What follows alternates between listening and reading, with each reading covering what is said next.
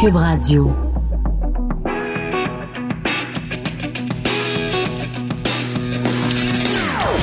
Des opinions bien à elle. Sophie Durocher. Son franc-parler ne laisse personne indifférent. On n'est pas obligé d'être d'accord. Bonjour tout le monde, c'est Sophie Durocher. Très contente d'être avec vous en ce mardi 4 juin 2019. Petite question quiz. Avez-vous écouté dimanche soir le gala Québec Cinéma? Avez-vous, si vous l'avez écouté, avez-vous aimé ça? Si vous l'avez pas écouté, est-ce que euh, vous pensez que vous avez manqué quelque chose? En tout cas, moi, j'ai j'ai regardé le gala dimanche soir. J'ai écrit une chronique là-dessus dans le journal hier matin. Puis je me disais, oh, peut-être que je suis avec le gala, mais là, je vois mes autres collègues chroniqueurs télé ou chroniqueurs euh, culturels en général qui, est, mon Dieu, enfonce le clou pas rien qu'à peu près. Je pense que c'est assez euh, unanime dans la communauté, euh, en tout cas dans la communauté journalistique, que c'est un gala qui ne passera pas à l'histoire.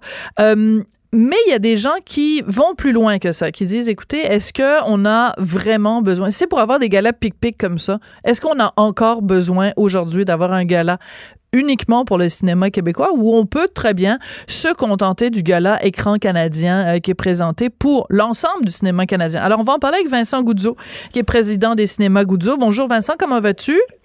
Salut, salut Sophie, ça va bien toi? Très bien, merci. Alors, je rappelle la règle. Quand je connais des invités en dehors des ondes, ben, je les tutoie. Donc, c'est pour ça que je suis si familière avec euh, Vincent Goudzo. Euh, Vincent, est-ce que tu as regardé, toi, le gala dimanche soir ou tu avais mieux à faire?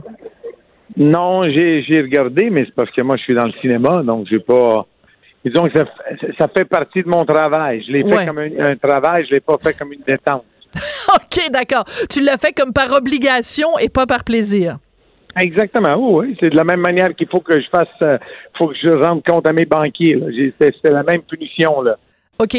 La même punition. OK. Alors, entre te faire arracher une dent et regarder le gala Québec Cinéma, qu'est-ce que tu préfères? Je vais aller me faire arracher là-dedans. C'était pénible. T'as trouvé ça pénible à ce point-là? C'est pas que c'est pénible. L'idée, ça vient comme ça. là. C'est qu'il faut commencer à arrêter de penser qu'on est. Tu sais, ça fait un petit peu petit monde, là, notre affaire, là. hein. Ça fait comme, comme, je sais pas, là, tu sais, on n'est pas content qu'on gagne pas aux Oscars ou qu'on se fasse nommer aux Oscars. On n'est pas content de ça, puis on n'est pas content de ça. Donc, on va se faire notre propre gala. Donc, je suis pas content qu'il y ait un- qu'il y ait- je suis pas content qu'il n'y ait pas un prix pour euh, l'excellence à la Monsieur Goudzo. Donc, je vais me faire un prix moi-même, puis je vais me faire un gala qui va souligner tous les toutes les choses exceptionnelles. C'est comme, je sais pas, je sais pas. Je trouve que ça fait un petit peu ordinaire. Ouais. As-tu remarqué dans le numéro d'ouverture, euh, le, le, le, le- ce qui est normalement censé être le, le- vraiment le clou du spectacle, tu sais, tu commences, puis beding, bedang, puis ça, ça commence fort. À deux reprises, euh, Guylaine Tremblay a fait des blagues sur une controverse qu'il y a à Téléfilm, une question de financement. Il y a des gens qui ont, qui ont été congédiés, des gens qui ont démissionné, euh, le financement des films québécois. Je, sais que ce sont des choses qui sont importantes pour le milieu, bien sûr, puisqu'il est question de gros sous, mais monsieur et madame, tout le monde, là, ils s'en tapent complètement de ce qui se passe à Téléfilm. Et je trouvais que dans ce numéro d'ouverture-là, c'est comme si c'était des gens du milieu qui se parlaient entre eux. Mais les gens qui payent, là, 12 ou 14 dollars pour aller voir un film, on s'intéressait pas beaucoup à eux puis leur goût. Mais tu sais, c'est justement ça qui a été dit dans le passé. Hein? C'est un petit peu quand j'ai fait ma sortie en 2012. Ouais. C'est ça que je voulais dire dans le fin fond. C'est écoutez, si on si on veut faire des films pour nous autres mêmes, dans le sens où nous autres, c'est notre industrie. Puis si on veut faire des prix parce qu'on veut justifier aller faire un voyage à Cannes, parce qu'on veut être nommé à Cannes ou à Berlin ou à la Mostra à Venise, ouais, c'est beau, vous êtes sur la bonne route. Continuez à faire ça. Ça, c'est en 2012. Je pense que on a assez brassé la cage que là, il faut quand même donner un petit peu de temps au monde de tourner le coin puis de parce que vous savez, on approuve un film aujourd'hui, ça veut pas dire qu'il sort demain. Hein, ça peut prendre sûr. de 24 mois avant qu'il sorte. Donc, c'est sûr qu'il y a du travail à faire. Là, il y a de, il y a, il y a- il y a des améliorations à faire.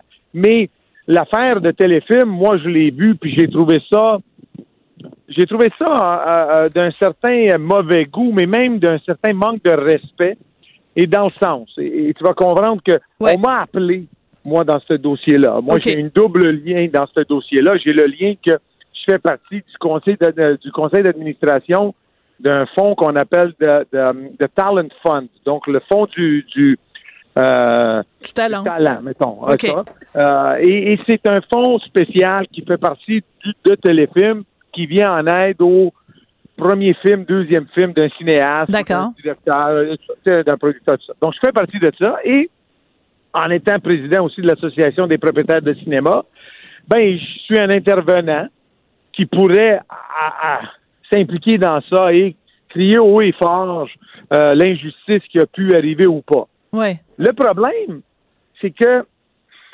tu sais, je pense qu'on a un petit peu réagi dans cette histoire-là comme industrie, là. Ouais. Un petit peu comme des enfants gâtés. Et, je vous explique pourquoi. Je t'explique pourquoi je te dis ça. C'est parce que si on aurait crié et dit au ministre euh, euh, Rodriguez. Pablo Rodriguez, oui. Pablo, c'est ça. Ça fait 10 ans, 15 ans qu'on n'a pas eu de hausse de budget à téléfilm, c'est pas juste, et tout ça. Ça, je comprends. Ça, j'ai rien à dire. Comme industrie, on veut être indexé, on veut mm progresser. Mais le fait qu'on essaye de défendre le fait qu'on a pelleté de l'avant des problèmes budgétaires, et que donc on a pris de, de l'avant rétroactivement payé, tu sais, comme non, ça, c'est de la mauvaise gestion, puis même, c'est, c'est, c'est, de la gestion malsaine de l'argent du gouvernement. C'est pas vrai, là, que je vais, je vais soulever la mauvaise gestion d'un, d'un premier ministre ou d'un, ou d'un ministre, puis après, je vais essayer de dire Oh non, mais quand ça concerne mon industrie, c'est correct qu'on pèle par l'arrière ou par l'avant. OK, je comprends ce que tu veux dire. Mais, mais tu vois, tu nous parles de, cette, de, cette, de ce dossier-là, puis moi, je le sais, je l'entends, là, les gens, ils font comme non, c'est pas, ah pas parce ah que c'est important le financement, mais on s'entend que c'est important pour les gens de l'industrie. Alors le fait qu'on ait fait deux fois référence au dossier téléfilm à l'intérieur d'un gala qui est, qui est censé s'adresser à monsieur et madame tout le monde, c'est problématique. L'autre problématique qu'il y a, c'est que les films qui étaient en nomination, euh, Bon, il y a évidemment 1991 qui de toute façon a gagné meilleur film, La Bolduc qui a fait beaucoup d'entrées, mais et puis bon la, chute de l'empire américain qui a, qui a, été pas mal aussi au box office et qui a gagné l'iris du film 7 ans le plus euh, illustré à l'étranger. Bon, enlève ces trois films là, là. Le reste des films là, il y, a, un autre journaliste qui l'a fait le calcul. C'est des films, dans certains cas, il n'y a même pas 4000 personnes qui sont allées les voir. Toi, ces ah films-là, quand on parle de Une colonie, quand on parle de Genèse, à tous ceux qui ne me liront jamais, toi, est-ce que c'est des films qui ont joué dans les cinémas Goudzo? Oui, ils ont joué dans, deux cinémas en particulier, dont le cinéma Longueuil et notre cinéma Pompio, qui est spécialisé dans ça, à part jouer les films commerciaux. Donc, on les a joués, on y a donné une chance, comme on dit. Et, et tu sais, le succès de ces films-là ou l'insuccès de ces films-là, c'est exactement la même raison pourquoi les nouvelles n'ont pas parlé du problème de téléfilm. Ouais. C'est parce que ça n'intéresse pas monsieur et madame tout le monde. Pourquoi est-ce qu'aux nouvelles, quand moi je dis toujours, vous voulez faire du cinéma, faites du cinéma qui est l'équivalent de qu'est-ce qu'on parle aux nouvelles, dans le sens, on parle d'un problème dans, dans, les hôpitaux. Hein? Pourquoi? Parce que ça concerne le monde. Le monde se trouve euh, interpellé par ça. Hmm. Faites donc des films, mettons, qui sont interpellés par le monde. Maintenant, quelqu'un va me dire, oui, mais tu sais, M. Goudzo, euh, 1981, ben, écoute, c'est quoi 1981? C'est une histoire un petit peu à parodie faite par euh, euh, Ricardo Troggi. 1991, oui. Ouais. 1991, excuse-moi, oui. de, son, de sa jeunesse, etc., etc. C'est quoi le problème que, que, le monde aime ça ou, ou, etc. Donc, c'est l'éternel débat qu'on veut pas être. C'est comme si, tu sais, comment je pourrais dire là, c'est un petit peu notre vieille manière de penser. Hmm. J'ai donné une entrevue à quelqu'un il n'y a pas tellement longtemps pour une émission qui va passer au mois de septembre sur est-ce qu'on peut se parler de, puis c'était le mot argent. Oh boy. Tout le monde, tout le monde a refusé de faire cette émission-là, puis moi j'ai accepté. Donc, la personne, la première chose qu'elle m'a demandé, c'est Mais pourquoi vous avez dit oui? J'ai dit, mais pourquoi pas? Elle dit, mais tu sais, monsieur Intel, monsieur Intel, monsieur Intel, ils ont tous dit non. Très drôle. Ouais. Puis, puis quand j'ai fait noter l'âge de ces personnes-là, tu réalises que toutes ces personnes-là peuvent être mon père. Donc, c'est une autre génération. Je comprends. Il faut arrêter de croire que le cinéma québécois doit être un cinéma juste pour nous. Et le nous, c'est pas nous les Québécois, c'est nous l'industrie du cinéma, ceux qui veulent se péter les bretelles. C'est pas ça notre cinéma. Notre cinéma, avant tout, devrait être un cinéma pour monsieur et madame tout le monde, les 8 millions de Québécois. Ça, c'est la première vision. Qu'on puisse l'exporter, tant mieux pour nous. Hmm. Mais vice-versa, faut pas faire l'erreur qu'on a voulu faire sous l'ancien gouvernement qui dit, dans leur refonte, ils voulaient essayer de dire, on a un plan pour exporter notre cinéma. Puis moi, j'ai dit à ce ministre-là, je n'oublierai jamais, j'ai dit devant une salle pleine, j'ai dit, écoutez, monsieur le ministre, vous réalisez qu'aux élections du mois de novembre qui s'en viennent, là, c'est pas le monde qui vont voir votre film à Paris ou à, ou Ben à. Budapest là, qui vont voter pour vous. C'est le monde du Québec ici. Là. Vous êtes mis de faire des films pour les Québécois. Eux, au moins, ils vont l'apprécier. Tout à fait. qu'ils vont voter pour vous. Et, et en effet, ils ont perdu. C'est notre histoire, ça. Comme- Et c'est là un petit peu l'analyse. Le- Écoutez, je le sais que l'intention ultime n'était pas nécessairement de nous ennuyer. L'intention ultime, c'est pas nécessairement peut-être de nous péter les bretelles comme industrie. Le problème, c'est que peut-être on a perdu un certain contact Hmm. avec notre clientèle. Ouais, c'était Par conséquent, c'était déconnecté, Exactement. Et on, comme industrie, on est déconnecté. Et par conséquent, on se retrouve avec une émission qui n'a pas rapport. C'est dans le sens de dire, OK, c'est puis quoi? C'est comme, en quoi tu veux m'intéresser? Comment est-ce qu'on peut intéresser quelqu'un à venir voir euh, euh, euh, une soirée gala à prix, à remettre des prix, tout ça, sur des films qui ont plus ou moins intéressé le grand public? Ouais. Mais Comment qu'on peut, c'est ça un petit peu le problème à analyser. Oui. Alors, euh, par exemple, mon collègue euh, Guy Fournier dans le journal ce matin, il rappelle l'historique. Bon, c'est que au début, ça avait commencé, c'était les prix Jutra, euh, et c'était justement pour dire, ben écoutez, nous, on veut pas que les prix soient remis euh, par euh, le reste du Canada. On veut avoir notre propre gala parce que le cinéma québécois se tient tout seul. On n'a pas besoin du reste euh, du pays. Il reste quand même que ce qu'on ce qu'on regarde qui est assez drôle, c'est qu'à écran canadien, par exemple, cette année, il y a plein de prix qui ont été remis à des comédiens québécois ou à des films québécois. Donc, c'est une façon, on, a créé ce gala-là pour dire, ben, nous aussi, on veut recevoir des prix, mais finalement, euh, entre-temps, euh, quand nos films sont bons, puis quand nos comédiens sont bons, ben, ils en reçoivent des prix dans le reste du Canada. Donc, je te pose la question, est-ce qu'en 2019, on a encore besoin d'avoir un gala du cinéma québécois?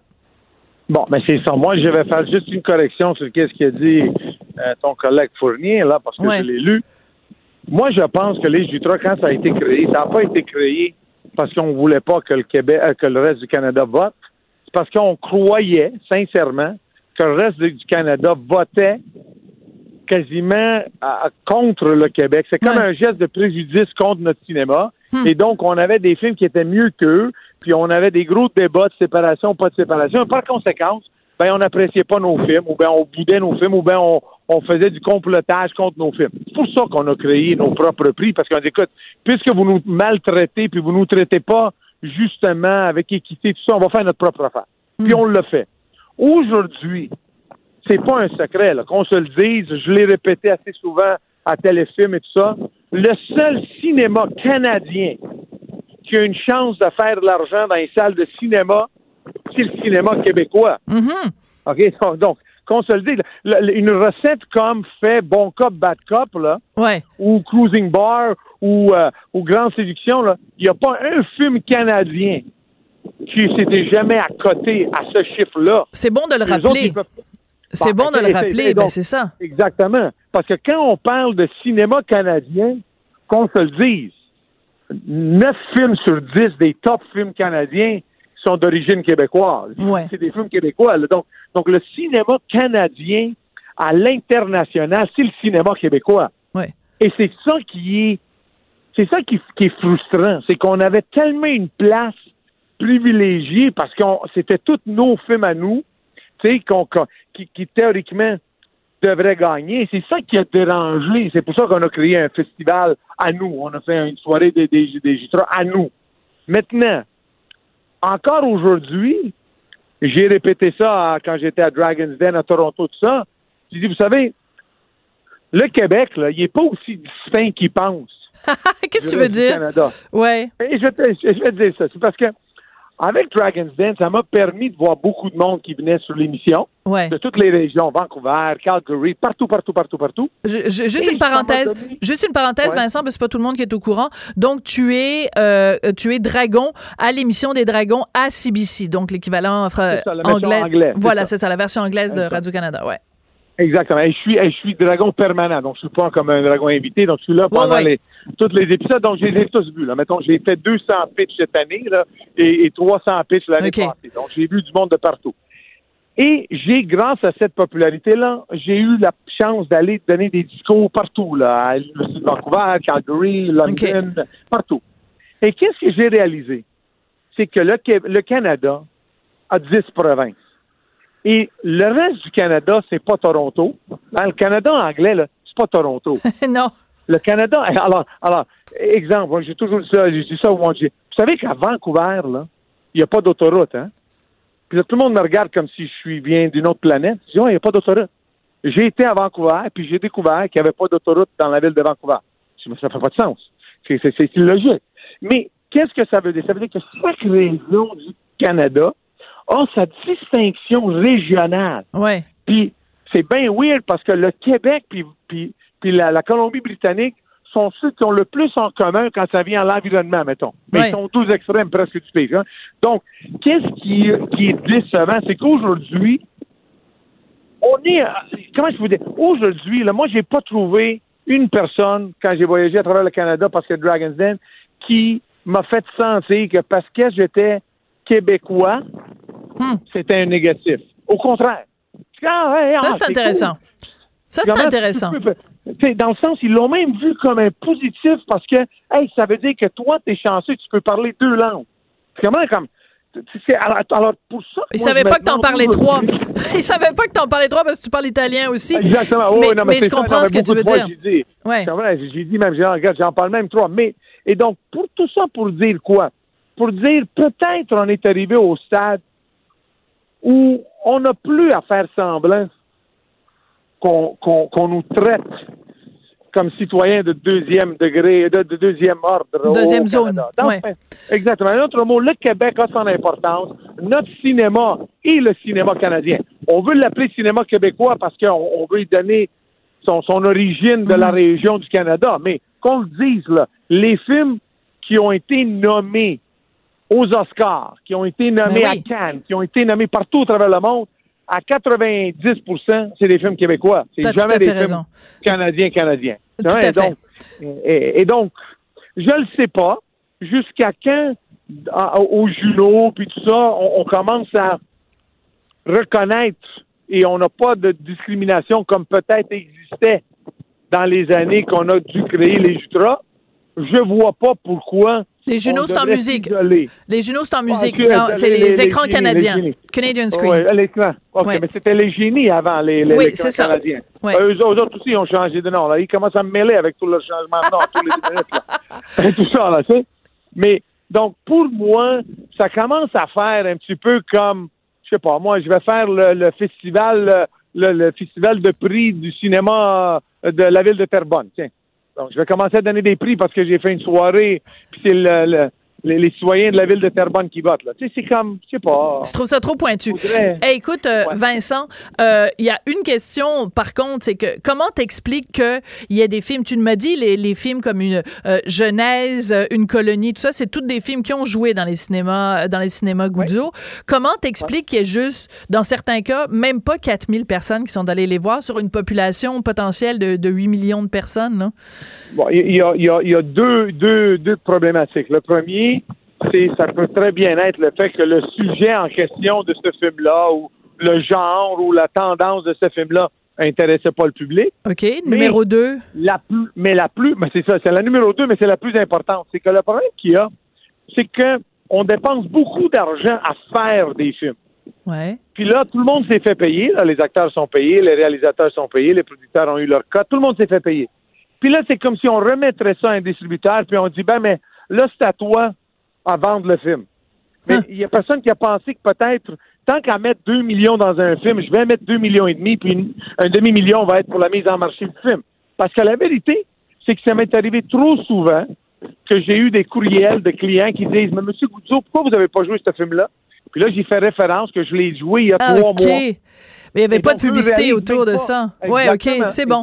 Ah, très intéressant. Très Ouais. intéressant. Écoute, Vincent, je peux pas t'avoir euh, au bout de la ligne sans te poser une petite question euh, de, de, de, de, de fin de, fin d'entrevue. Qu'est-ce qui se passe dans le dossier des Alouettes? Euh, ça t'intéresse ou ça t'intéresse plus? Non, ça m'intéresse. J'ai, j'avais, j'avais une entente de principe, laquelle entente de principe j'ai respectée. Euh, et euh, pour des raisons, euh, pour l'instant, que personne comprend, la Ligue est encore en train d'analyser certains éléments du dossier et ils sont en train de discuter aussi avec d'autres groupes euh, et tout ça, dans le sens que moi, j'ai mis mon offre sur la table, j'ai mis les conditions, et comme j'ai répété à quelqu'un d'autre, j'ai dit, écoutez, euh, pas de raison d'éterniser sur les alouettes, faut juste dire comme ça, la Ligue a mon numéro, puis ils connaissent mes conditions. C'est tout. S'ils sont intéressés, tant mieux. S'ils sont pas intéressés, ben, ni vu ni connu, pas de, pas de chagrin, personne va... Tu sais, je vais quand même tweeter des bonnes choses sur les alouettes, c'est tout. Mais, mais toi, t'aimerais ça que ça marche? Moi, je pense que le monde doit comprendre que l'insuccès des Alouettes présentement, financier, là, a rien à voir avec l'équipe. Un autre mot, les personnes sur le terrain, là, ces gars-là sont aussi démoralisés que n'importe qui d'autre à se faire blâmer et se donner la faute Hmm. que le désastre financier qu'a été cette équipe-là pour les Ouest non, c'est la faute des joueurs. C'est pas vrai, ça. Il y a des équipes dans la Ligue nationale, dans la Ligue de, football canadienne qui ont un record moins bon sur le terrain, mais que financièrement font de l'argent. Moi, je les ai vus, tous les bilans. J'ai vu le bilan de tout le monde, j'ai été capable de comparer. Ben oui, pour pouvoir faire une offre. C'est sûr. Exactement. Donc, euh, ils ont ils ont ton numéro, puis si euh, si euh, ils décident de d'accoucher, ben ils, ben, ils peuvent t'appeler, puis le bébé va être bien beau. Mais pour l'instant, euh, t'as pas de retour d'appel. Ben non, comme je dis, ils m'ont, ils non, ils m'ont fait un retour d'appel en me disant Ouais, ouais. qu'ils sont en train d'analyser le, le, le, le- sont en train d'analyser le, le dossier dans le sens mon offre. Euh, c'est intéressant que quand même il n'y aura pas un problème. Vous savez, quand, quand on essaie d'acheter une équipe professionnelle, il y a deux tests à passer. Le premier, c'est qu'il faut avoir la bonne offre. Et la deuxième, c'est qu'il faut être accepté par tous les autres propriétaires Ouais. euh, que tu fais, tu, vas faire partie de la gang. Donc, au niveau de la gang, je pense que ça, ça a déjà été accepté. Là. Donc, si l'offre, euh, elle, est, elle est acceptable au, au commissaire, euh, le- les propriétaires, j'ai déjà eu la chance de parler avec beaucoup d'entre eux, il n'y en a aucun qui, qui bouderait l'idée d'avoir un, un, un Vincent Goudzo brasser la cage un petit peu au niveau de, euh, du football canadien. Là.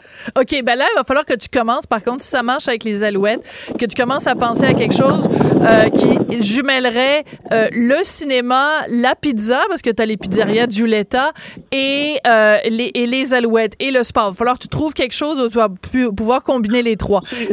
C'est déjà fait. Ah, c'est ben déjà là, fait, cette idée-là. je suis on sûre. va faire un gros cinéparc à, à- à- on va faire, on va faire un gros un gros écran dans le stade où on va manger de la pizza puis regarder un, un film à l'ouvert. c'est déjà combiné tout ça là. À ciel ouvert. C'est bon. ben oui, parce que tu sais qu'il y, a- il y a juste 9 games par année Ben de oui. football dans un stade. Donc, il y a un autre 355 jours là, qu'on Ah. faire un paquet de choses dedans. Ah, OK, t'es en train d'ouvrir la porte à ça. OK, c'est bon, ça. Hey, grazie Ok. mille, un piacere, merci beaucoup. Merci beaucoup, Merci. Vincent Goudzo. Donc, Vincent Goudzo, qui est Bye président bye. des cinémas Goudzo et qui est président de l'Association des propriétaires euh, de cinéma, qui réagissait donc euh, et dans le dossier des Alouettes et dans le dossier de l'état actuel du cinéma québécois. Tout le monde a droit à son opinion. Elle requestionne, elle analyse, elle propose des solutions. De 14 à 15. Sophie Durocher. On n'est pas obligé d'être d'accord. Au Québec, on est très fiers de notre euh, loi pour mourir dans la dignité. Euh, une loi qui est vraiment euh, qui connaît vraiment une acceptabilité sociale, ça c'est très clair. Quand il y a eu euh, le dossier euh, Cadotte Lisotte, c'est-à-dire euh, Monsieur Cadotte qui était euh, donc qui a été trouvé coupable d'avoir tué sa femme qui souffrait d'Alzheimer, on le savait, le juge, la juge qui avait procédé au procès. L'avait dit clairement, ça allait ouvrir la porte à une discussion dans la société euh, euh, en, général, à savoir est-ce qu'on est prêt justement à étendre euh, cette notion de mourir dans la dignité et de pas la restreindre seulement à des gens qui sont en fin de vie? Est-ce qu'on est prêt à l'étendre, par exemple, aux gens qui souffrent d'Alzheimer, donc qu'on pourrait s'inscrire puis dire de façon anticipée, ben, le jour où j'aurai plus toute ma tête, est-ce que je pourrais avoir le droit de mourir dans la dignité? Donc il y a un sondage dans le journal de ce matin un sondage léger. Euh, les résultats sont suivants. Euh, trois Québécois sur quatre qui croient que les personnes atteintes d'Alzheimer devraient pouvoir demander l'aide médicale à mourir avant de perdre leur faculté. On va en parler avec le docteur Alain No, qui est médecin en soins palliatifs au CHU de Québec, mais qui est de passage à Montréal. On est très content de vous avoir en studio. Bonjour, Madame Durocher. Bonjour. L'invitation. Docteur No, quand vous avez pris connaissance, puis c'était il y a quelques jours que vous avez pris connaissance des résultats de ce sondage-là, première question, avez-vous été surpris? Pas du tout, absolument pas. Je pense que ce sondage vient confirmer de toute façon euh, déjà d'autres sondages antérieurs qui avaient été faits sur le même sujet et qui, euh, qui donnaient à peu près les mêmes résultats. Et euh, c'est ce que j'entends moi depuis plusieurs années de ma clientèle, parce que je suis aussi médecin de famille, en mhm. plus d'être médecin de soins palliatifs. Et il y a clairement une volonté des Canadiens et des Québécois en particulier qu'on puisse discuter de cette question de l'ouverture de l'aide médicale à mourir pour les gens qui souffrent de démence avancée mhm. et qu'ils puissent se demander alors qu'ils sont encore en état de le faire, qu'ils sont encore totalement aptes à consentir. Et vous savez, d'en parler aujourd'hui, ce n'est pas une surprise parce que c'était déjà prévu au moment de l'adoption de la loi québécoise en décembre 2015 et au moment de l'adoption de la loi fédérale en juin 2016 que nous allions dans les prochaines années discuter de l'ouverture potentielle dans trois conditions. Alors, les malades euh, mineurs, matures, mhm. ceux qui ont en bas de 18 ans et par exemple 17 ans qui ont un cancer en phase terminale. Euh, on parle des malades psychiatriques pour qui la première condition de santé euh, invalidante est une maladie psychiatrique. Et cette question de pouvoir demander à l'avance l'aide médicale à mourir dans le cas d'une future inaptitude. Donc, c'était déjà prévu au moment de l'adoption mhm. des lois que dans les prochaines années, nous allions ouvrir la discussion sur ces questions. Et ben, 2019 sera, je pense, consacré à cette question de la démence avancée et des demandes anticipées d'aide médicale à mourir. Il y a déjà un groupe d'experts, d'ailleurs, euh, mhm. au Canada qui a remis un rapport sur cette question. Et il y a un groupe d'experts québécois qui a commencé à travailler il y a plus d'un an sur cette question et qui devrait remettre son rapport incessamment là, dans les jours ou quelques semaines qui viennent. Alors, parce que c'est important de mentionner justement ces rapports là d'experts parce que euh, dans la vie, en démocratie, on, on, on, ne, on ne gère pas un pays ou une province par sondage. Donc, c'est formidable de savoir qu'il y a en effet 75 des gens qui sont en faveur de ça, mais c'est pas suffisant pour le gouvernement pour dire, bon, ben 75 des gens sont pour, euh, en Waydon, on y va. Donc, les rapports d'experts sont extrêmement importants. Vous nous avez parlé d'un rapport d'experts québécois qui va être rendu public bientôt. Euh, et mais l'autre rapport, il dit quoi? Il va il est en faveur, en effet, de l'extension de ce droit-là de mourir dans la dignité? C'est-à-dire que le rapport du groupe canadien a été déposé en janvier dernier de mémoire et euh, ça a fini un peu en queue de poisson dans le sens où ils n'ont pas obtenu de consensus. Alors, ils ont dit, ah. nous ne faisons pas de recommandations sur la question parce que à l'intérieur du groupe d'experts, nous n'avons pas obtenu de consensus sur quelle devrait être la direction à donner à cette question. Parce que c'est important de le dire. Dans le corps médical, c'est pas tout le monde, c'est pas 100% des médecins qui sont premièrement même avec dans l'état actuel des choses qui sont à 100% derrière mourir dans la dignité. Il y en a plusieurs qui ont des objections euh, éthiques. Des fois, c'est des objections, ce sont des objections religieuses. Euh, comment on fait pour convaincre ces médecins-là qui déjà sont réticents même à l'état actuel de la loi à mourir dans la dignité, eux, ça va être extrêmement difficile de les convaincre d'étendre la loi s'ils sont même pas d'accord déjà avec la base qui est ben, des gens qui sont en fin de vie puis qui, qui, souffrent, qui ont des souffrances atroces. Oui. Écoutez, de la part du corps médical, je pense qu'il faut faire une grande distinction entre les médecins qui sont opposés à l'aide médicale à mourir et ceux qui n'y participent pas. Oui. Quand on regarde l'adhésion du corps médical à l'aide médicale à mourir, la grande majorité est tout à fait favorable.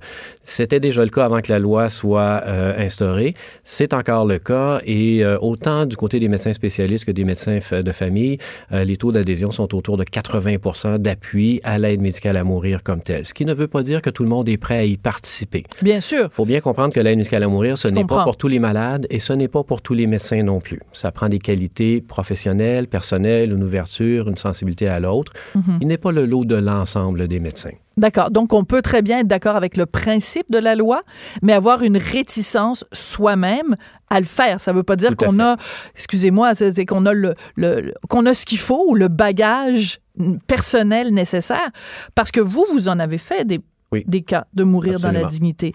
La première fois que vous l'avez fait, c'est difficile. Là, c'est pas, on fait pas, c'est pas un pique-nique. C'est pas un pique-nique, c'est extrêmement angoissant. L'aide médicale à mourir, ce n'est pas une technique, ce n'est pas euh, huit minutes d'injection, c'est un accompagnement de fin de mm. vie. Et euh, je peux vous dire, pour l'avoir vécu, que la première fois, c'est très angoissant pour un professionnel de la santé. C'est comme mm. un saut dans le vide. C'est comme on est mm. euh, sur le bord d'une falaise avec les orteils qui dépassent et il faut plonger, puis on ne sait pas trop comment on va atterrir parce que on est face à l'inconnu. On est face à l'inconnu. On avait beau en parler depuis plusieurs années. Au moment où la loi a commencé à s'appliquer en décembre 2015, il y a personne qui avait d'expérience avec l'aide médicale à mourir. Donc, on a les médecins qui se sentaient impliqués. On a dû tout simplement apprivoiser ce soin-là, progressivement, apprivoiser euh, nos propres émotions face à, mm. ce soin-là à donner. Euh, et ce qui fait que ben, maintenant, on a trois ans et demi de recul. Il y a de plus en plus de médecins quand même qui s'impliquent parce qu'on connaît mieux ce que c'est, parce que c'est mieux connu aussi du côté de la population. Et vous vous parlez entre vous, j'imagine, vous, docteur No, euh, le jour où vous l'avez fait pour la première fois, vous nous dites que vous avez vécu toutes sortes d'émotions. Ben, j'imagine que vous, après, vous en avez parlé avec d'autres collègues. J'imagine qu'entre vous, il y a ces discussions-là qui sont des discussions éminemment humaines. Absolument. Parce que ce n'est pas votre rôle de donner la mort. Votre rôle, c'est soit de donner la vie, ou de prendre soin de la vie. Oui, sauf que, vous savez, les gens qui demandent l'aide médicale à mourir actuellement ne font pas le choix entre vivre et mourir. Les gens qui reçoivent l'aide médicale à mourir en fonction des lois actuelles sont considérés en fin de vie. Donc, la mort n'est pas une option. Ils ne font pas le choix entre vivre et mourir. Alors, hmm. notre attitude avec ces malades, qui est la même attitude que nous avons avec les malades en soins palliatifs, n'est pas de sauver des vies c'est d'accompagner et de soulager. et de respecter le malade, le tenir la main. lui tenir la main et lui dire qu'on va être avec lui jusqu'à la fin. Et que non seulement on va être avec lui, mais on va être avec les proches qui l'entourent aussi. Alors, c'est la même philosophie qui prévaut quand on arrive avec l'aide médicale à mourir. Hmm. Nous ne sommes pas là comme médecins dans le but de prolonger la vie, parce que la vie, elle va s'éteindre de toute façon. Nous sommes là pour accompagner le malade, pour soulager des souffrances. Et soulager des souffrances, ça fait partie aussi de notre rôle comme médecin. À quel point diriez-vous que justement l'affaire Cadot dont on parlait euh, tout à l'heure, euh, les deux euh, patients aussi qui réclament justement, et j'ai Monsieur Gladu Monsieur Truchon et Madame Gladu. Monsieur Truchon et Madame Gladu. Bon, ces deux personnes-là qui donnent beaucoup d'entrevues, leurs cas sont très médiatisés. Le cas de Monsieur Cadot avec Madame Lisotte aussi, ce sont des cas qui ont été très médiatisés. Est-ce que vous, dans votre pratique, vous le voyez, les gens vous, vous parlent en vous disant, ben, je les ai vus l'autre jour aux nouvelles, puis ça m'a fait réfléchir. Il y a un impact réel sur la population quand il y a des ah. histoires très médiatisées comme ça. Absolument, absolument. J'en entends parler régulièrement. Là. Ça a un impact réel. Mais vous savez, ce sont des histoires très, très médiatisées, mais c'est aussi le quotidien de nombreuses personnes au Québec. Euh, donc, qui se sentent interpellés aussi par ces histoires-là. Il faut faire une distinction. Le procès Gladu-Truchon ne portait pas sur l'élargissement élargissement des critères de l'aide médicale à mourir, comme ce dont on discute actuellement, de pouvoir admettre des malades à, euh, de faire des demandes anticipées. Le procès Gladu-Truchon portait sur le respect des lois actuelles mm-hmm.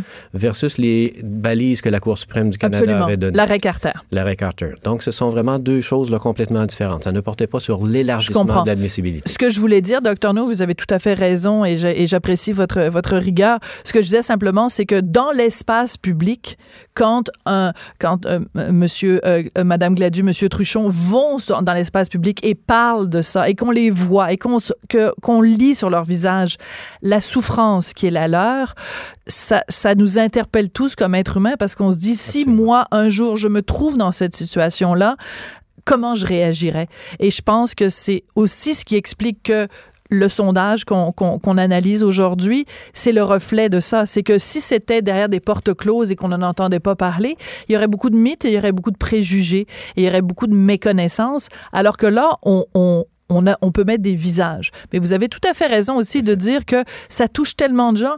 Combien de personnes qu'on a autour de nous qui ont un oncle, une tante ou qui eux-mêmes souffrent d'Alzheimer? Je veux dire, c'est rendu quelque chose de très courant, là. C'est rendu quelque chose de très courant.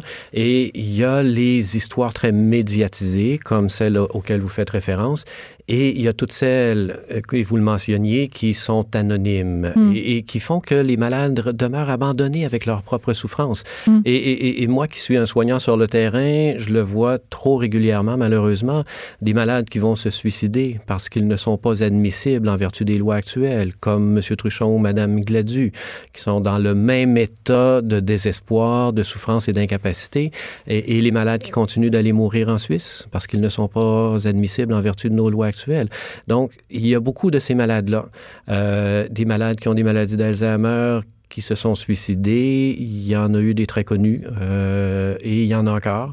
Euh, et c'est pour ça qu'à un moment donné, il faut, il faut se centrer sur l'intérêt des malades comme tels, des malades incurables, des malades qui ont une maladie qui ne peut pas être guérie et des malades qui considèrent qui considèrent qu'ils n'ont plus de dignité de vie, mm-hmm. qu'ils n'ont plus de dignité d'être humain. Et, et, et je pense qu'on a à se demander comment est-ce qu'on peut accompagner ces gens-là plutôt que de les laisser avec leur souffrance à eux-mêmes et de faire en sorte que ces gens-là vont se suicider euh, ou encore ben aller en Suisse. aller en Suisse on va voir des histoires d'homicide euh, par compassion comme on a déjà vu. Comme l'affaire Cadotte. Exactement. Euh, vous dites des, des, des, des, cas très connus de gens qui avaient les ameux qui s'étaient suicidés. On pense bien sûr à Claude Jutras Claude Jutras dont on, on, parlait indirectement tout à l'heure quand on parlait du gala du cinéma. Claude Jutras donc cinéaste canadien absolument extraordinaire avant qu'on sache bien sûr les, les, les exactions qu'il aurait commises et qui s'est euh, jeté en haut du pont et qui avait dans sa petite poche mon nom est Claude Jutras, je suis cinéaste parce que il était tellement rendu loin dans l'Alzheimer qu'il avait besoin de se rappeler Exactement. qui il était. Euh, quelle proportion quels chiffres? Est-ce qu'on a des chiffres sur le nombre de gens qui, ont, qui sont atteints, entre autres, de l'Alzheimer, qui se suicident ou qui partent en Suisse? Est-ce qu'on est, qu'on est capable de chiffrer ça? Je l'ignore. Je crois, je crois pas qu'il existe de chiffres euh, sur la proportion des gens qui se suicident ou euh, parce qu'il n'y a pas nécessairement euh, une étude qui est faite à chaque fois. Mm-hmm. Il n'y a pas de données qui sont. Ça se perd dans les statistiques aussi, j'imagine. Dans les statistiques générales, exactement. Oui. Mais des gens, quand vous voyez, par exemple, des gens que vous côtoyez ou des gens dont vous entendez parler et que vous, vous savez qu'ils partent en Suisse pour obtenir euh, la mort dans la dignité, ça doit être extrêmement frustrant pour vous parce que vous vous dites, ben, finalement, comment ça se fait que dans leur propre pays, on n'est pas capable de prendre soin de leur souffrance? C'est extrêmement frustrant, effectivement, parce que c'est la raison pour laquelle nous avons introduit l'aide médicale à mourir au Québec. Mais évidemment, il fallait partir à quelque part. Euh, il fallait mettre des limites, il fallait mettre des, balises. Et l'aide médicale à mourir, quand c'est arrivé, ce n'était pas un point d'arrivée, c'était un point de départ. Hmm. Et il était déjà convenu que nous allions poursuivre la discussion éventuellement sur une ouverture potentielle. Euh, mais c'est extrêmement douloureux et triste pour ces gens-là qui mm. sont obligés de s'expatrier. Ça coûte premièrement une fortune euh, et qui vont mourir loin de chez eux, loin de leur monde. Euh, et pour avoir connu euh, une dame qui a accompagné son garçon qui est allé mourir en Suisse, c'est pas fait de façon très très humaine non plus. Êtes-vous sérieux? C'est et parce ben qu'il y a le reportage. Mon, mon collègue Benoît Dutrisac qui fait l'émission du matin avait fait un reportage pour Télé Québec. Ça s'appelait Manon, où il avait suivi justement une femme qui était aller, je pense que c'était en Suisse. En Suisse oui. Et, euh, et euh, donc, vous, vous dites qu'au jour d'aujourd'hui, c'est pas des conditions euh, optimales. C'est pas toujours optimal. Et, et, la dame que je connais bien, qui a accompagné son garçon, elle n'a pas pu rester avec le corps une fois que le décès a été prononcé. elle a dû quitter rapidement. Et puis, deux mois après, ben, elle a reçu une petite boîte de sang par la poste. donc, elle a gardé un assez mauvais souvenir de cette expérience-là, qui est déjà une expérience difficile bien au départ. donc, donc, le bout, mourir dans la dignité, il n'y avait pas tant de dignité que ça. Pas tant que ça. Ouais. Effectivement. Oui. Euh, un des points que vous avez euh, soulevé, et c'est sûr quand on parle d'ouvrir euh, l'aide médicale à mourir, il y a un point qui, bon, l'acceptabilité sociale, selon moi, n'est pas rendue là. C'est les mineurs c'est sûr que l'idée quand on dit quelqu'un de 17 ans, vous l'avez mentionné tout à l'heure, quelqu'un qui est atteint, qui a 17 ans, qui est atteint d'un cancer incurable, est-ce que comme société aujourd'hui, euh, on serait prêt à accepter que cette personne-là reçoive l'aide médicale à mourir? Si vous deviez convaincre quelqu'un que cette personne-là devrait avoir l'aide médicale à mourir, quels arguments vous utiliseriez? Ben, écoutez, moi, je lui dirais simplement, essayez de vous mettre dans sa peau. Euh, vous savez, il, est facile de, débattre et philosopher sur le sens de la souffrance quand ce sont les autres qui, la vivent et sur le sens de la mort quand ce sont les autres qui y font face. Et, moi, je dis toujours, allez rencontrer ces malades. Si vous avez la chance, allez les voir et écoutez-les. Essayez mm. pas de les convaincre, faites juste les écouter. Essayez de vous mettre maintenant dans la peau de cette personne. Vous avez 17 ans, vous avez un cancer en phase terminale, vous avez des souffrances que vous ne voulez plus tolérer. Ce qui reste de votre vie ne fait plus aucun sens et vous dites, moi, je voudrais que ça se termine maintenant. Comme tous les malades actuellement qui font une demande d'aide médicale à mourir. Essayez de vous mettre dans sa peau euh, où la souffrance morale et physique vous habite à chaque seconde de votre vie. Et pour vous, là, tout ce que vous voulez, c'est que ça se termine maintenant. Pourquoi devrait-on refuser ce droit à un jeune parce qu'il a 17 ans, alors que s'il avait 18 ans et un jour, il y aurait droit? L'autre chose, je pense qu'il faut bien considérer, c'est prendre acte de l'expérience des autres pays. La Belgique a introduit l'aide médicale à mourir en 2002. En 2014, on l'a ouvert aux mineurs. Hmm. Ce qu'on considère les mineurs matures. Donc, les mineurs qui sont aptes, évidemment, à comprendre le choix qu'ils vont faire. Et ça demeure une procédure exceptionnelle. Il y a hmm. eu, je crois, ces deux ou trois cas depuis cinq ans seulement, hmm. qui étaient tous des adolescents avec des cancers dans des phases très, très, très avancées. Donc, vous savez, de l'ouvrir éventuellement ne veut pas dire que tout le monde va nécessairement faire une demande, Bien sûr. mais on va pouvoir au moins offrir cette option-là à ceux qui voudront, euh, qui jugeront que pour eux, ça représente là, la meilleure option de ce qu'ils considèrent être une mort dans la dignité. Donc, euh, je pense qu'il faut prendre acte aussi là, des expériences des autres pays à cet égard. Tout à fait. Bah, vous avez très bien répondu à ma question. Et euh, comme à chaque fois qu'on se parle, docteur No, vous trouvez toujours, vous avez réussi toujours à trouver les mots pour euh, démystifier ce qu'est euh, mourir dans la dignité. Puis je pense que ça vient bien sûr ben, de qui vous êtes, mais aussi de, de l'expérience que vous avez sur le terrain, de toutes ces fois où vous avez dû, dû pas dû parce que c'est une obligation, mais vous avez pu accompagner des gens euh, vers la fin. Puis je suis sûre que vous l'avez fait avec énormément d'humanité et surtout beaucoup de dignité. Merci beaucoup d'être venu nous parler de ce sondage-là aujourd'hui. Donc le docteur Alain No, qui est médecin en soins palliatifs au CHU de Québec. Puis ça fait souvent, je lui parle au téléphone, puis là je le rencontre en personne. Vous êtes encore plus sympathique en personne que vous l'êtes au téléphone. Merci, Merci de vous être déplacé, c'est super gentil. On n'est pas obligé d'être d'accord, mais on peut en parler. De 14 à 15. Sophie Durocher. On n'est pas obligé d'être d'accord. Cube Radio. On va parler d'enfants maintenant, bien sûr, suite aux tristes événements de la petite fille martyre de Granby. Vous le savez, euh, on a euh, mis sur pied une commission, appelons-la la commission Laurent, donc euh, qui va se pencher sur la DPJ et sur la façon dont au Québec on prend soin des enfants vulnérables, des enfants maltraités. Alors, c'est sûr que cette commission-là va répondre à un certain nombre de questions et on a très hâte, évidemment, que ça commence et que on a très hâte, bien sûr, de voir quelle sorte de conclusion on va arriver.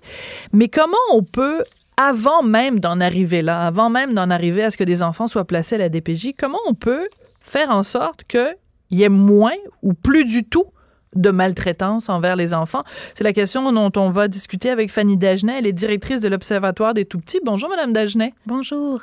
Est-ce que on sait quelles sont exactement les raisons pour lesquelles des parents maltraitent leurs enfants? Est-ce qu'on a identifié de façon claire quels sont les facteurs qui font en sorte que un monsieur, une dame, à un moment donné, maltraite son enfant? C'est certain que c'est pas une science exacte, évidemment, mais ce qui est documenté vraiment scientifiquement, c'est qu'il y a des conditions de vie qui peuvent augmenter le risque de situation de maltraitance. Donc, par exemple, le fait d'avoir un niveau socio-économique faible. Euh, on pense également au stress associé au rôle parental et à la conciliation famille-travail. On pense également à la santé mentale des parents, donc des parents qui vont souffrir de troubles mentaux comme l'anxiété, la dépression. Ça peut augmenter le risque. Euh, la consommation de drogue et d'alcool, évidemment. Évidemment. Donc, euh, et le principe, c'est que plus les facteurs de risque s'additionnent dans un même milieu, dans une même mhm. famille, plus le risque de maltraitance et de négligence augmente. Donc, on peut le voir un peu comme un presto, dans le fond. C'est que là, on a un facteur mhm. de risque, la température monte, on en rajoute un autre, la température monte encore, puis à un moment donné, ça s'additionne, puis le bouton se met à sauter. Donc, c'est vraiment ce qui se produit.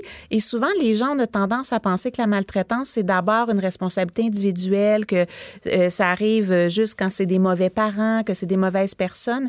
Mais ce qu'il faut comprendre, c'est que c'est des parents qui vivent généralement dans des conditions de vie très difficiles, des fois mhm. des parents qui se sont eux-mêmes fait maltraiter lorsqu'ils étaient enfants euh, et dans le fond, ils n'ont pas de soutien social autour d'eux et ça rend ces situations-là plus propices de se produire. Donc évidemment, chaque cas est différent, il y a des circonstances différentes dans chacune de ces situations-là, mais de façon générale, on sait que les conditions de vie ont une, ont une influence et c'est pourquoi ce n'est pas que l'affaire des DPJ. Mhm. On peut agir collectivement pour prévenir les situations. Bon, alors justement, comment? Parce que bon, on va reprendre, mettons, les différents éléments. Euh, vous dites qu'un des facteurs euh, aggravants ou un des facteurs qui contribue à la maltraitance, c'est par exemple la santé mentale. Donc, on peut pas, du jour au lendemain, éliminer le fait qu'il y a des gens qui souffrent de différentes maladies mentales. La consommation d'alcool, consommation de drogue, on peut pas demain matin euh, éradiquer l'alcoolisme ou éradiquer la, dépendance aux drogues. les conditions socio-économiques, on peut pas demain matin euh, donner des, comprenez ce que je veux dire? C'est que on, on, prendrait chacun de ces facteurs-là. Dans un monde idéal, tout le monde gagnerait très bien sa vie personne n'aurait de dépendance, euh, tout le monde serait parfaitement sain entre les deux oreilles et donc aucun enfant ne serait maltraité. Mais on vit pas dans un monde idéal. Alors on fait quoi? Par où on commence? Oui, effectivement. Ben effectivement, vous avez raison de dire, euh, on peut pas éradiquer du jour au lendemain les troubles mentaux, les problèmes de santé mentale.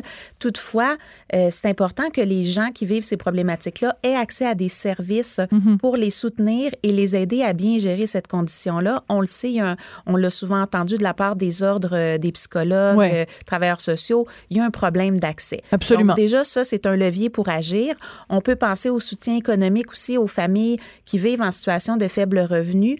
Euh, il y a encore beaucoup de familles qui vivent en situation de pauvreté au Québec. On sait qu'il y a beaucoup de familles qui sont dans des logements qui sont inabordables, c'est-à-dire que le coût du loyer coûte plus de 30 des revenus, ce qui diminue beaucoup, dans le fond, les sous qui restent pour se, pour se nourrir, pour, les, pour habiller toute la famille. Donc, Et ça, ça contribue stress de la ben famille. Oui, absolument. Donc, euh, c'est des sources de stress qui sont très, très importantes. Donc, des mesures comme des projets qui favorisent l'accès à un logement abordable pour les familles, bien, ça peut diminuer le stress de hmm. certaines familles. Le fait de prévoir ces projets-là dans des quartiers sécuritaires, ça aussi, ça vient diminuer le stress parce que c'est sûr que si on demeure dans un quartier où on, on est toujours sur le gros stress de sortir après euh, le coucher du soleil, qu'on a peur quand nos enfants veulent aller au parc, tout ça, tout ça, c'est des sources de stress qui s'accumulent sur la famille. Donc, on peut agir. Évidemment, les intervenants qui gravitent autour des parents, bien, ce, on aurait avantage à bien les outiller pour qu'ils puissent déceler non uniquement les situations de maltraitance, mais aussi plus en amont que ça, les situations de détresse chez les parents. Hmm. Parce que il y a des signes quand même d'un parent qui, qui, est sur le bord de sauter sa coche, comme on dit en bon québécois. Donc, euh, dans le fond, si les intervenants, comme je pense aux éducatrices en service éducatif à la petite enfance, les enseignants, euh, les professionnels de la santé, donc qu'ils soient bien outillés pour détecter ces situations-là de détresse qui peuvent mener à de la maltraitance. Vous parlez de détecter. Euh, et c'est très particulier parce que justement, ce matin, dans le journal, on voyait un rapport sur euh, l'école que fréquentait la petite fille martyre de Grenby qu'on n'a pas le droit de nommer. Euh, et euh, le rapport disait, bon, d'abord qu'elle avait des, des, assez bons résultats scolaires, mais qu'elle avait des problèmes de comportement euh, euh très agressives, que les punitions n'avaient aucune incidence sur elle. Et un point qui, moi, m'a chamboulé, m'a complètement bouleversé, elle, euh, elle volait les, les lunchs ou elle allait fouiller dans les poubelles pour ramasser les lunchs, les restants de lunch de ces, de ces, des, des gens qui fréquentaient l'école et elle le mangeait de façon compulsive, vraiment. Donc, comment vous parlez de détecter, mais comment ça se fait que dans le milieu scolaire, on ne détecte pas? Il y a une petite fille qui lance des cris à l'aide puis on n'est pas capable de les voir. On trouve ça normal qu'il y ait une petite fille qui fouille dans les poubelles pour se nourrir à l'école. Bien, effectivement, puis là, on n'a pas les détails. Est-ce que c'était vraiment jugé normal ou est-ce qu'il y a eu des interventions à cet effet-là? Là, je ne dispose pas de l'information, mais effectivement, ça, c'est tous des signes d'un enfant dont les besoins ne sont pas comblés. Bien il faut le rappeler, les enfants dépendent des adultes pour répondre à leurs besoins. Cet enfant-là, clairement, ne devait pas être nourri adéquatement pour éprouver le besoin de fouiller dans les poubelles pour se nourrir. C'est une enfant aussi qui n'était pas capable d'aller vers l'adulte pour se faire réconforter quand elle était stressée. Évidemment, le lien de confiance ben, était complètement brisé. Donc, il y a des besoins, euh, évidemment, des besoins de base comme manger, être bien, être bien logé, avoir des vêtements, mais il y a aussi des besoins affectifs et le lien d'attachement entre le parent et l'enfant, c'est vraiment un pilier sur le plan du développement de la santé mentale des individus. Et ce lien-là, c'est important de faire attention dès les premiers instants de vie de l'enfant. Et ça peut vraiment affecter, en fait, mm. non seulement le développement de l'enfant, son enfance, mais ça peut, euh, les impacts d'un mauvais lien d'attachement et mm. les impacts, évidemment, de la maltraitance peuvent se manifester tout au long de la vie. Oui. Il y a quelques années, puis vous me rappellerez euh, précisément l'année dans laquelle ça avait été fait, vous aviez euh, émis un rapport sur justement la maltraitance des enfants au Québec. Et là-dessus, il y a un chiffre qui, moi, m'a jeté complètement à terre au, Canada au complet, le coût annuel de la maltraitance, et si on inclut là-dedans les coûts directs et indirects, on estime au Canada que ça a coûté à la société 15 milliards de dollars. Est-ce que c'est un chiffre lancé en l'air comme ça ou c'est basé sur quoi? Comment on, fait pour chiffrer la maltraitance? Bien, effectivement, c'est pas nous qui avons mené cette étude-là, mais c'est une étude qui a été faite qui est rigoureuse, là, vraiment. Et ce qu'il faut comprendre, c'est que souvent, quand on pense à la maltraitance, comme je le disais, on pense beaucoup à la responsabilité individuelle, puis on a tendance à se dire en tant que citoyen, heureusement, la DPJ va s'en occuper. Bien sûr, on se décharge de notre responsabilité. Exactement, puis je comprends pourquoi on n'a pas envie d'entendre parler de maltraitance, ça nous brise tous le cœur. Donc, on a envie de regarder dans une autre direction, mais les DPJ, pour avoir travaillé avec eux sur ce rapport-là, sont les premières à dire ce n'est pas que l'affaire des DPJ. Nous, on agit en dernier recours. Hmm. Ce qu'il faudrait, c'est agir en prévention, notamment sur les conditions de vie des familles, pour prévenir ces incidents-là. Parce que hmm. quand la DPJ intervient, généralement, c'est parce qu'il y a déjà un geste qui a été posé et il y aura des conséquences sur l'enfant et sur sa vie future. Donc, il faut penser en matière de prévention au même titre qu'on le fait pour les maladies chroniques. Donc, maintenant, il n'y a plus personne qui est à convaincre. Tout le monde le sait en, favorisant de saines habitudes de vie, notamment. Euh, ben, on a un retour sur investissement parce qu'on a moins de maladies chroniques comme le diabète, maladie, euh, euh, cardiovasculaire à traiter plus tard. Mais c'est la même chose pour la maltraitance. On, on peut se dire, oui, mais c'est bien beau améliorer les conditions de vie avons-nous les moyens? Ben moi, je dirais, oui. avons-nous les moyens de ne pas, le, pas faire? le, faire? oui. Euh, dans, dans ce rapport, donc, on apprend, écoutez, il y a des chiffres absolument terribles. C'était en 2012, on a demandé quelle proportion d'enfants de 0 à 5 ans a été victime de violences physiques au moins une fois dans la dernière année? 4% et combien d'enfants de 0 à 5 ans été victimes de violences physiques mineures de façon répétée trois fois ou plus dans la dernière année? 16,9% C'est des statistiques qui donnent froid dans le dos. La petite musique que vous entendez, c'est celle de la fin. Rapidement les statistiques qui donnent froid dans le dos. absolument. Et euh, c'est vraiment, je le répète, important de penser à ce qu'on peut faire pour prévenir ces situations-là. Les impacts sont beaucoup trop importants, tant pour l'enfant lui-même, évidemment, que pour l'avenir de notre société. Ben, c'est une belle façon de, de, résumer ça, de réfléchir collectivement justement à comment on peut euh, prévenir ça et travailler en amont. Merci beaucoup, Fanny Dagenet, directrice de l'Observatoire des Tout-Petits. Merci d'être venue euh, nous parler en studio. Vous venez d'entendre, on n'est pas obligé d'être d'accord. On se retrouve demain à 14h. Cube Radio.